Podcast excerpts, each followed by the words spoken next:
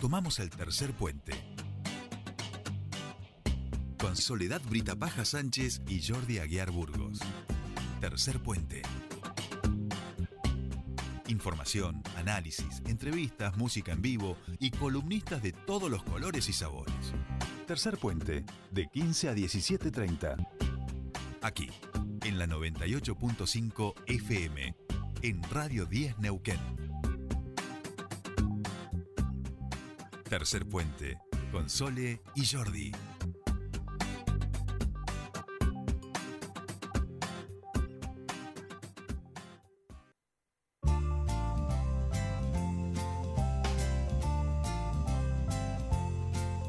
Ya estamos aquí, eh, 16 y 16 y 16. Casi, casi, se me ha ido por un minuto. Pero bueno, está bueno el 16, 16, 16. Hacía tiempo que no, que no estábamos cuadrando el, el número de, de- del horario, ni el 15, 15, 15, ni el 16, 16, 16, ni el 17, 17, 17. Ya vamos a volver. Eh, algún día tendríamos que darles premio a quien nos mande un mensajito antes de eh, darle algún tipo de premio. Bien. Recuerden que estamos sorteando Eso. el curso de Recuerden, mañana recuerden, que de queda además queda saludable. un solo lugar. Es este y nada que más. estamos sorteando y uno más. Ah, y no uno más. y uno más, exacto. Bien, eh, estamos en nuestro espacio de música. A mí me llena de alegría que finalmente hayamos concretado este encuentro que veníamos charlando con alguien a que solemos entrevistar porque en su dimensión también profesional eh, es una persona eh, que tiene un lugar importante en la universidad, en nuestra queridísima universidad. Macho, eres secretario de, de extensión, Gustavo Ferreira. Buenas tardes, ¿cómo le va? Hola. ¿Cómo va? Digo, ella eh, una vez tenía una amiga fotógrafa del rock muy, muy, muy copada, ¿viste? Y, y un día yo no sabía tampoco a, a qué se dedicaba y un día me la encuentro por la mañana caminando y trabajaba en el servicio de penitenciaría Ah, de bien. la U9 y la veo con el traje, todo, ¿viste? Entonces ahí em- tuvimos una charla en torno a las profesiones de la gente del rock, digo, ¿no? Que uno encuentra en el fin de semana tocando en tal lugar, en tal el otro, pero hay mucha gente que después, digo, el lunes tiene que ponerse otro traje, digamos, ¿no? En tu caso tiene una la dimensión académica eh, cohabita con tu dimensión cultural, vamos a decir, Gustavo. Sí, vamos a decir, son igual son dimensiones que a veces se tocan, a veces están Exacto. divorciadas, a veces a veces una tapa la otra, a veces a veces las dos desaparecen. Hay terceras dimensiones, cuartas dimensiones, sí, sí, sí. múltiples planos, universos increíbles y así. Tal- tal- totalmente. Y en ese sentido, eh, ¿cuándo aparece la música en Mucho tu antes vida? que todo lo demás. Mucho antes Mucho que todo lo demás. Ahí va. Mucho antes que todo lo demás. Afortunadamente, la, la música es una vocación auténtica en mí. Y así como eh, escuchaba la nota a Tania y yo decía, bueno, ¿cuál es el, el primer recuerdo que yo tengo? El primer recuerdo que yo tengo Ahí es va. una, eh, por ejemplo, es una, es una cobija que tenía conejos cuando yo tenía, supongo, dos años y medio, tres. Es el pelo negro de mi mamá, que era larguísimo hasta la cintura. Y son las primeras canciones que escuchaba cuando era niño. Así que, bueno, es una triada importante, o sea, el, el abrigo, la mamá y las canciones, sí. Es todo, Sí, es sí, todo. sí, Eh, es. De ahí para adelante, o sea, agarré una guitarra a los 5, a los 6, a los 10, a los 13 la agarré y creo que no la solté más, ella me soltó varias veces a mí, pero yo a ella no. No, y me quedaba pensando esto que decís de, del abrigo, eh, Ah. que hay algo ahí también. eh, hemos hablado con algunos músicos que, que contaban alguna vez que le ponían música en la panza, digamos, ¿no? Cuando eran, vamos a decir, todavía no habían nacido y le ponían, o sea, ¿no? Hablando de, de- de esa cuestión. Mm. Y pienso en, en justamente en la cuestión de la placenta, de la madre, de ese abrigo, que, que tiene mucho de, de esto, ¿no? De, que- Mm. de- del retorno a ese, a ese momento, digamos, ¿no? Donde, donde Mm. ahí estábamos realmente a- abrigados, ¿no? Eh, los dobles sentidos abundan. O sea, Claro, que sí, en la panza sí, se sí, le pone música todo el tiempo a la gente, pero bueno. Hay una que es intrauterina que me parece importante y hay otra que viene después que, bueno, está ligada no solamente al alimento, al amor, al deseo, a, a muchas cosas. La panza tiene muchas cosas. Tal cual, tal cual. Totalmente. Y, y en ese caminito, generacionalmente, ¿cuáles son eh, estos primeros músicos que vos decís, wow, yo, yo, yo quiero de eso, digamos, ¿no? Como todo el mundo, Beatles. los Beatles. Beatles, como todo el mundo. Beatles, Queen, bien. punk, grunge, Mm. Foo Fighters, Radiohead, Redondos. Bien, bien, bien. Todo viene así. Pero No los importa. primeros, los primeros que te, Beatles. que te impactan, que decís, Beatles lejos. Y mucho argentino, ¿no? Pero mucho, mucho músico argentino, los clásicos del rock, todos. Por supuesto, la Biblia, La máquina de hacer pájaros. eh, mucha- muchas bandas, eh, muchas bandas argentinas, pero de los que vos decís esto no lo puedo creer, que no lo puedo creer, y no lo puedo creer todavía que hayan existido y que sean reales. Claro. Para mí, para mí los Beatles en realidad eran como los Monkeys, eran mucha gente genia que estaba detrás de discos que no eran cuatro tipos. Los Beatles en realidad eran cinco. Y a uno nunca lo nombraron Beatles, pero era George Martin. Sin, sin George Martin y Brian Epstein, los Beatles eran, eran una Claro. bandita de Liverpool, pero una bandita increíble de Liverpool, pero juntos fueron increíbles. Y- Con George Martin muy especialmente. Sí, ¿no? sí. ¿Y Pink Floyd? Sí, total. También. No, no, en el combo está. En el combo está Floyd, está Clash, The está. Clash. Sí, los del punk. sí, sí, está. Hay mucha gente. Está ¿Tuviste Nirvana, está- etapa eh, Punk. punk, cresta? Sí, ¿Sí? sí. Sí. Sí, 15 años y en Ashley. No, no, no, no, no, no. Vamos, vamos por Claro, parte, claro, vamos claro. por parte. Sí, sí. Era un poco. Punk, no tenía, no tenía pintura, punk, entonces me pintaba con mi 15 propia años, sangre. Punk en Ashen. Sí, sí. Esto es maravilloso. Sí, sí, sí. Y, y- Cadenas, candados. Exacto, exacto. Eh, sí. Toda la cultura entera, Sí, empapada, sí, completo. anarquía. Además, punk, punk, o sea, no post-punk, eso, no, anarquía en el Reino Unido, Dios salve a la reina. The Great Rock and Roll Swindle. Bien, bien, bien. Bueno, qué desafío que tiene enorme nuestro operador para ir tirando temas de los que de las bandas que vamos no. nombrando, este, No. porque son muchas y son todas emblemáticas. The Clash es otra sí. también. Pero también es absolutamente- Sigur Rós y, Sí. y también es Dream Theater y Purple y cosas, ¿no? Pero culturalmente es una cosa, la música, la música no es solo sonido, la música es contexto, la música es lírica. Claro, claro. Y bueno, lo que dice lo que dice Carlos Alberto Solari es eh, la cultura rock. Tal cual. ¿Y cuándo? Y porque en esta cultura rock, eh, a diferencia del trap, ¿no? vamos a decir en Mm. general, el único Woz me parece que es el que tiene banda. ¿Cuándo empezás a, a- a con- a encontrarte otros pibes que tienen estas mismas inquietudes y a Mm. decir, che, ¿en qué momento empezamos a, a hacer algo juntos? Mm. Nosotros armamos banda en Allen con 15, 16 años, una banda pionera, los radios. Los Eh, radios. Sí, sí, hacíamos música original, o sea, dentro de lo que la originalidad cabe. sí, sí, Eran sí, todas sí. canciones propias. En un momento en donde todo el mundo hacía peperina, temas de, de Spinetta, qué sé yo. Nosotros hacíamos, nos sacaban a botellazo de los escenarios. Y después, en los escenarios, digamos, de los bares locales de ahí de Allen no, o fiestas. En festivales, tocamos Ah, en se cine, recorrieron el en valle. cine con Piero, oh, Dios mío. Eh, Ah, bueno. Tocamos en el Frontier, radios. en- Vamos los radios. En Cinco Saltos, en un boliche que es un... Ahora yo creo que toda esa gente es, es persona de riesgo. Pero sí, Claro. sí, sí, sí. Tocamos en Sacoga, no solo en festivales, en, en muchos lugares sea al aire libre, bajo cubierta. Y llegaron a grabar eh, discos. Gra- ¿Sabes no. dónde grabamos algo? Grabamos en el estudio de la radio de la universidad que estaba en un subsuelo y que tenía micrófonos Neumann que hoy serían piezas alucinantes en Pero cualquier para, para subsuelo en roca hablamos. ¿O Acá. en Neuquén? Acá, ¿dónde, ¿Cuál es el subsuelo? la, en la Universidad Nacional del Comahue había un estudio, había un estudio de grabaciones Ajá. con cintas abiertas que lo manejaba un tipo que se llamaba Edgardo Cabrer, músico además, ahí grabamos. Eso era principio de los 80, nosotros éramos muy... No existía Radio Calf todavía, no claro. Nada. de ustedes en No, no, no, no, principio de los 80 ya, Sí. ya estábamos ahí, No. Gus. Ya estábamos ahí, ya Bueno. estábamos. Ya estábamos, ya Eh, éramos proyecto Eh, con bueno, Solcito. No, no, no, bueno, esto- oh, bueno. Sí, Nos sí, hacía mucho más jóvenes. No, no, no, no, ya estamos en este baile. Pero sí, y, y luego, bueno, hice bandas en Rosario, donde estudié en, en la universidad. Tenemos una banda que era eh, Monos en la Niebla, con músicos regrosos. Ahí, de ahí viene que ensayábamos en la misma Pero para te vas a. Rosario a estudiar. ¿Estudiaste? Sí, antropología. Antropología. Sí. Qué linda carrera. Antropología, antropología, antropología, antropología, minería, antropología y bueno, y ahí va. Sí, sí, Sí. sí. Bueno, después has, has tenido, eh, has sido secretario, digamos, de, de, ¿De qué? ¿De minería no No fuiste? recuerdo. No. Ah, bien, bien, bien. Eh, Sí fue.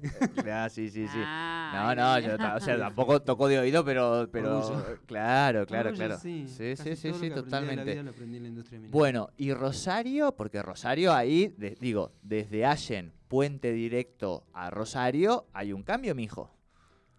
Cambió el escenario, cambiaron las personas, cambiaron las instituciones, cambiaron los las dimensiones de la ciudad, cambiaron las prácticas. En Rosario, Rosario empecé un montón de cosas. En Rosario empecé a trabajar, nunca dejé de trabajar desde Rosario. Tuve mi primer hijo, tuvimos mi primer hijo, Claro.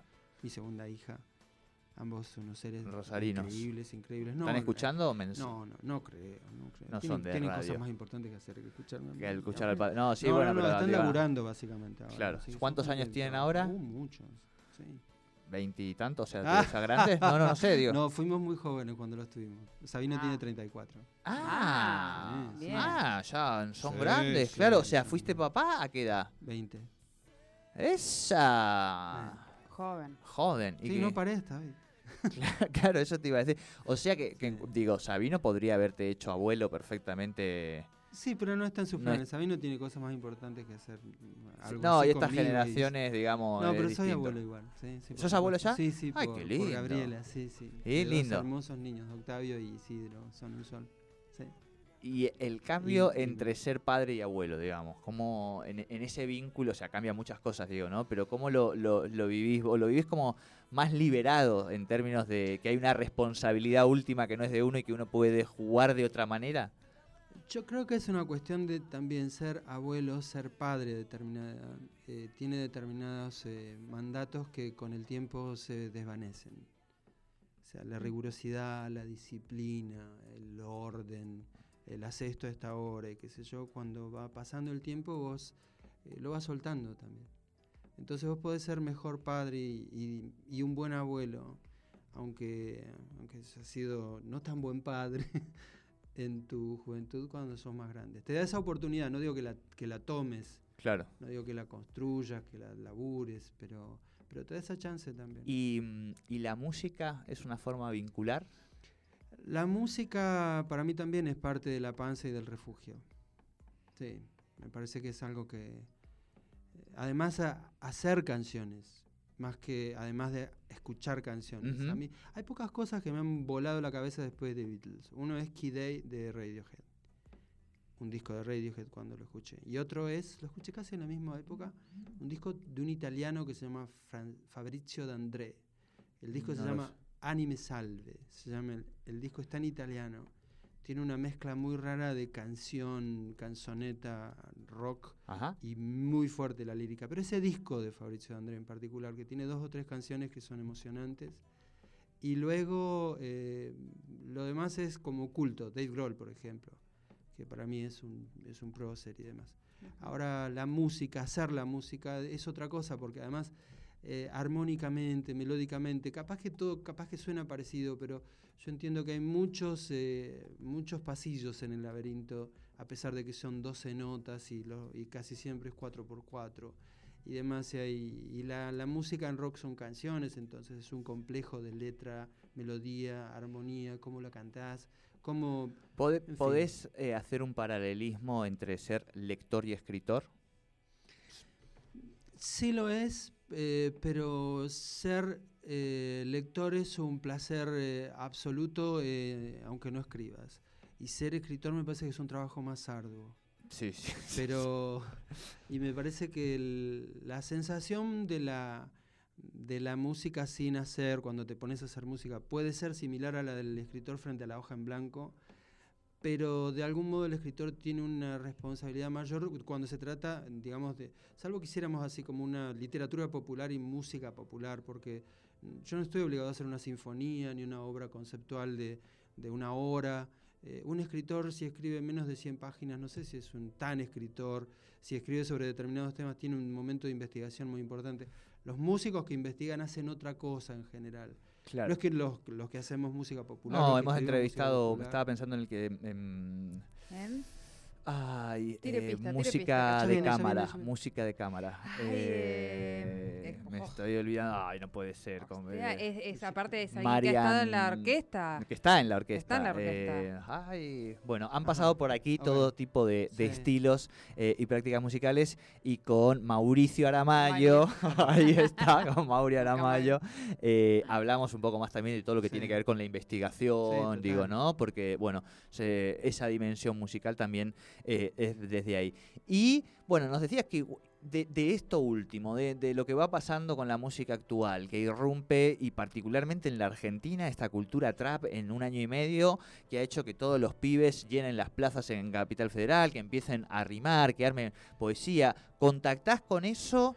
Eh, ¿Te gusta estar al tanto? ¿Tenés eh, aplicación musical que te, que te vaya poniendo al día? ¿O ya te quedás en esa búsqueda de clásicos que ya conoces y No, demás? no, no. A mí me cuesta mucho escuchar algo que no tiene melodía. Ahí va, ahí va, O perfecto. sea, es una limitante. Eh, a mí me cuesta muchísimo, y siempre me costó las, Me encanta, me encanta este encuentro. Ahora lo vamos a explicitar las- a la audiencia. las cuestiones que, que tienen que ver con cuando le falta una pata. Para mí la canción es, el, es la síntesis perfecta de, de la música y de la música popular. Entonces, me parece que sociológicamente, etnográficamente, cosa que también podría, digamos, e- establecer Claro. un nexo, las, las aperturas hacia nuevas formas musicales son no solamente bienvenidas, sino inevitables, no solamente potentes, sino también eh, esperadas. Me parece que la música tiene que estar al acceso de cualquiera, y de cualquiera quiere decir no de escuchar música, sino de producir música, de realizar conciertos, de hacer plata con la música, de encontrar una salida, un proyecto de vida, un proyecto co- colectivo a través de la música, que la música no es solamente el show, el escenario, la gira, como venimos de los 60 viendo eso, que fue la, la discusión entre Jagger y, Sí, sí, y sí. Paul McCartney en su momento. Pero me parece que me falta abrir alguna puerta ahí que, que me digan, ya, o sea, dale viejo. O sea, escucha. Claro, me- claro, claro. eso, sí. Bueno, pero eh, para eso están también las nuevas generaciones, ¿no? Para ir y también en tanto desde el abuelazgo como la paternidad como el, el vínculo con la universidad son espacios que, que, eh, ¿no? Sí, que sí. todo el tiempo conmueven desde ahí. Ah, Sí, también la, o sea, si yo le saco la emoción a la música no le queda nada igual. No, claro. Entonces ahí, Es así. Ahí ahí es va. cuando vos decís, sí, está bien, o sea, me gusta porque suena así, la bata suena así, la guitarra suena así, el tipo canta bárbaro, no sé, Mercury, de Claro. nuevo, o sea, Sí, sí, sí, sí. qué increíble, qué no me gusta de Mercury, la armonía, pero la melodía, cómo trabaja la voz, cómo trabajaron las voces, cómo trabajaban las guitarras, impresionante. ¿Qué me gusta de Foo, de Foo Fighters? Me gusta la, la potencia, la energía, la lírica, la, la banda con las guitarras al frente, todas esas cosas. ¿Qué me gusta de Redondos? Todo. Ahí va, me encantó. Gustavo Ferreira, estamos en este espacio musical al que ahora sí Ay, lo cara, vamos a claro, invitar queremos- a que comparta un poquito eh, de sus músicas. Hoy hablábamos Bueno. de compartir algunos fragmentos, algunos momentos Dale. de armar un espacio sonoro. Así que, Gustavo, Bueno. estás en tu escenario en este momento, tómalo como tal, apodérate de él, que todo el aire de este programa llamado Tercer Puente es tuyo. Bueno, les voy a tratar de interpretar una, una melodía que compuse cuando tenía 20 años, al momento de casi ser padre por primera vez, ya que estamos hablando del tema. Eh, la compuse en Rosario y les voy a tocar un, un fragmentito de esto que se llama Gato Negro. Me encanta.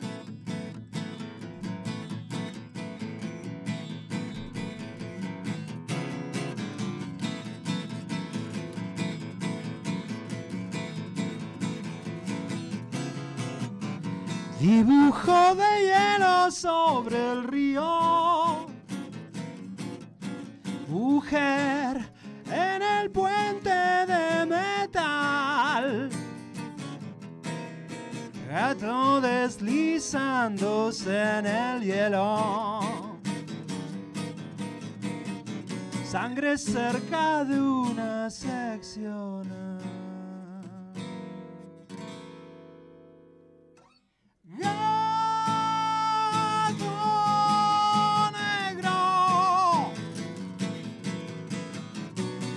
Ese circo hay olor a payaso. Con esa cara tan bonita que tenés. un río corrió siete horas rojo con esa cara tan bonita que tenés.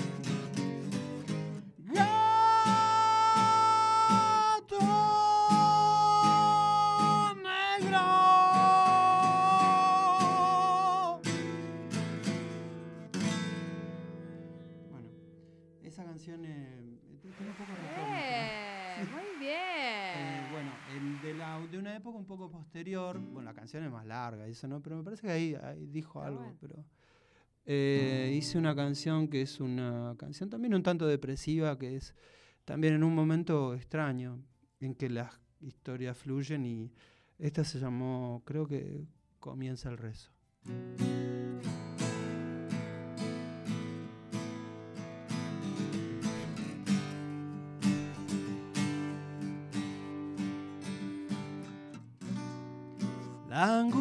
Corre como un río tranquilo. Una vez detuve mi andar cerca de un vidrio y vi las lágrimas caer desde los ojos sobre mí. Despacio.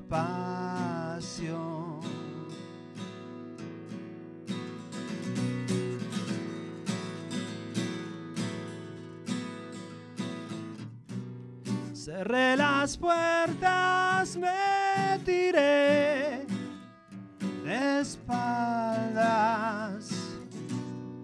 En el no soy más que una mancha. La casa es una prisión y nada escapa. Aquí estoy temblando.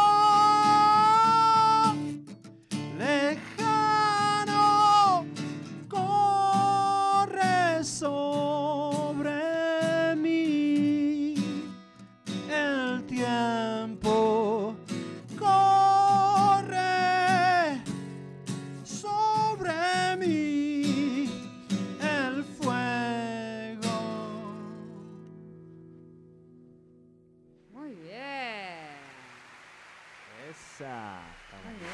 escuchando muy bien. a Gustavo Ferreira que ha venido a compartir sus hermosas canciones con nosotros. Las hermosas canciones de Gustavo Ferreira. Desde Bueno, ayer. nos ha sorprendido unos Bueno. Desde ayer. Bueno, ¿no? me alegro mucho. No, Gracias. Son fragmentos, Bien. fragmentos de historia. Bueno, me gustaría eh, Sí, sí. compartirles una, una canción que para mí es eh, especial, porque justamente esta canción eh, eh, que voy a tocar un fragmentito ahora, yo Ujú. se- la compuse para, para mi hija Matilde, que hoy tiene 21 años y cursa la carrera de medicina en la Universidad Nacional del Comahue.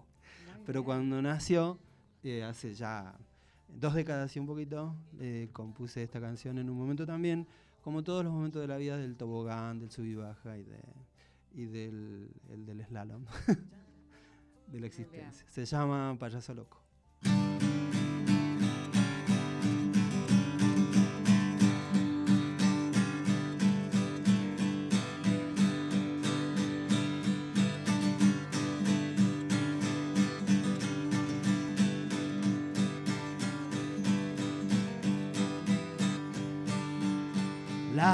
Luz del sol.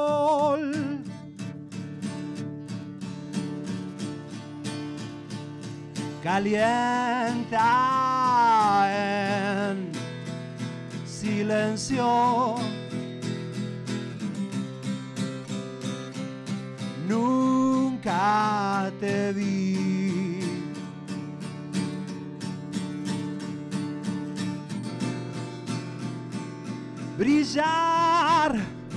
De esa manera. Cuando tus ojos lloran.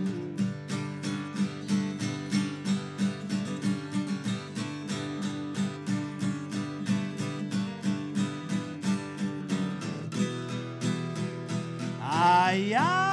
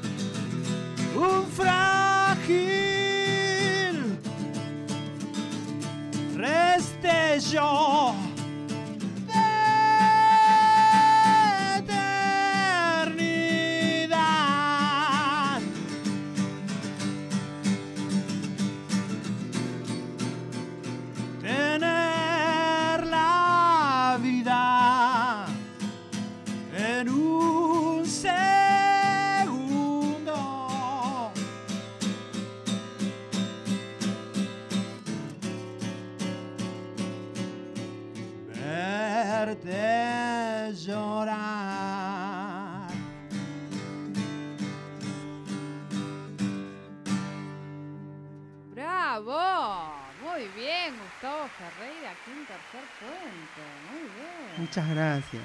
Muchas gracias, muchas bien. gracias. ¿Sigo Eh, así como es con este derrotero sin sentido de fragmentos de canciones? ¿Así todavía? No, hermoso, ¿Alguna más? ¿Sí? hermoso. Vamos a. No, el sin sentido para mí está tomado con absoluta naturalidad y buena onda, ¿no? O sea, para, para momentos de ponerse cejudos y esas cosas está todo lo demás.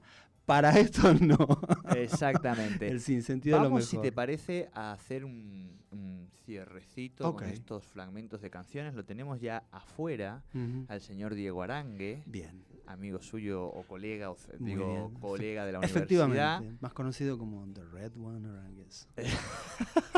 ¿Cómo, cómo me, esta me encantó, eh, así no lo teníamos nosotros. Va, eh, grabame, grabame esto. ¿Cómo, cómo? The Red One Oranges. Me encanta, exacto, de Redgun Arangues. Es muy bueno, es muy bueno, no se nos había ocurrido. Bueno, porque él viene a hablar de teatro. En este Holy espacio shit. donde ustedes cambian la identidad en esa puerta y se ponen los trajes que soñaban desde chiquititos. Y mirá la remera que lleva, alta remera del señor Esta remera. Da- Bowie. David Oh, Bowie. David Smith. Me encanta, me bien. encanta. Bueno, todo suyo el cierre, estimado cierre. Gustavo Ferreira. Bueno, me gustaría, si es que, si es que me sale, hice una canción hace unos 10 días que se llama Cardos Rusos. Ajá. Y la canción Cardos Rusos es, es una historia bastante común, de gente común. Y es la historia de, do- bueno, se- la voy a spoiler porque si no, no la voy a hacer completa igual. Es la historia de un, de un señor que está esperando un delivery y de un chico que va a entregar un delivery. En, de, un chico de estos que anda en una moto con un bolso de Sí, mochila. sí, sí. Entra. Los, los nuevos este, esclavos del capitalismo. Bueno, Uno diría uno. saborido. Bien, eh, la canción se llama Cardos Rusos y bueno, ahí va.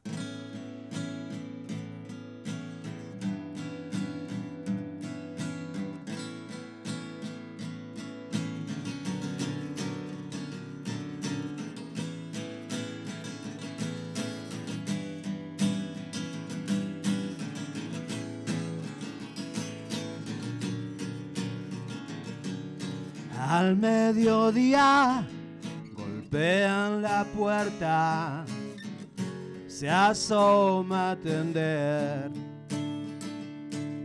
El bolso mochila, la moto tirada, que lo hace correr. Entró las cosas murmuró, algo estará mal. Hay tanta locura ahí afuera.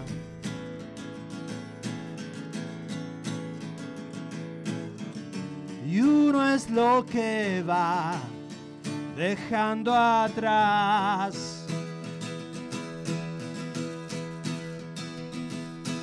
Al mediodía el sol intenso no tiene piedad. Tiró las cosas, golpeó la puerta y se fue a correr. Sin pensamiento,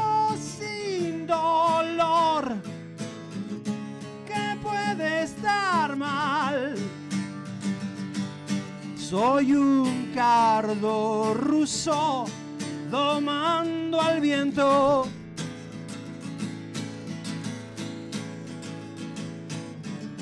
La felicidad está ahí no más. Sé que la canción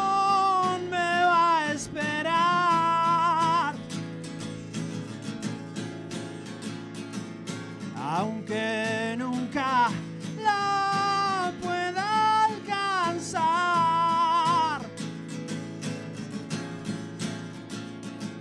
Sé que la canción me va a esperar.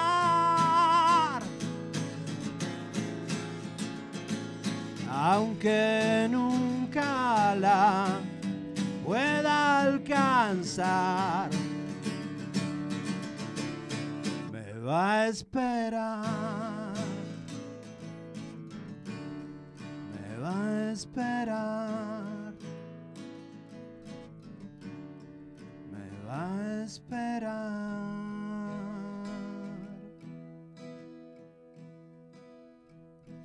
Esa mañana. Muy bien. Gustavo Ferreira, aquí en vivo, en Tercer Puente. Subite al tercer puente con Jordi y Sole.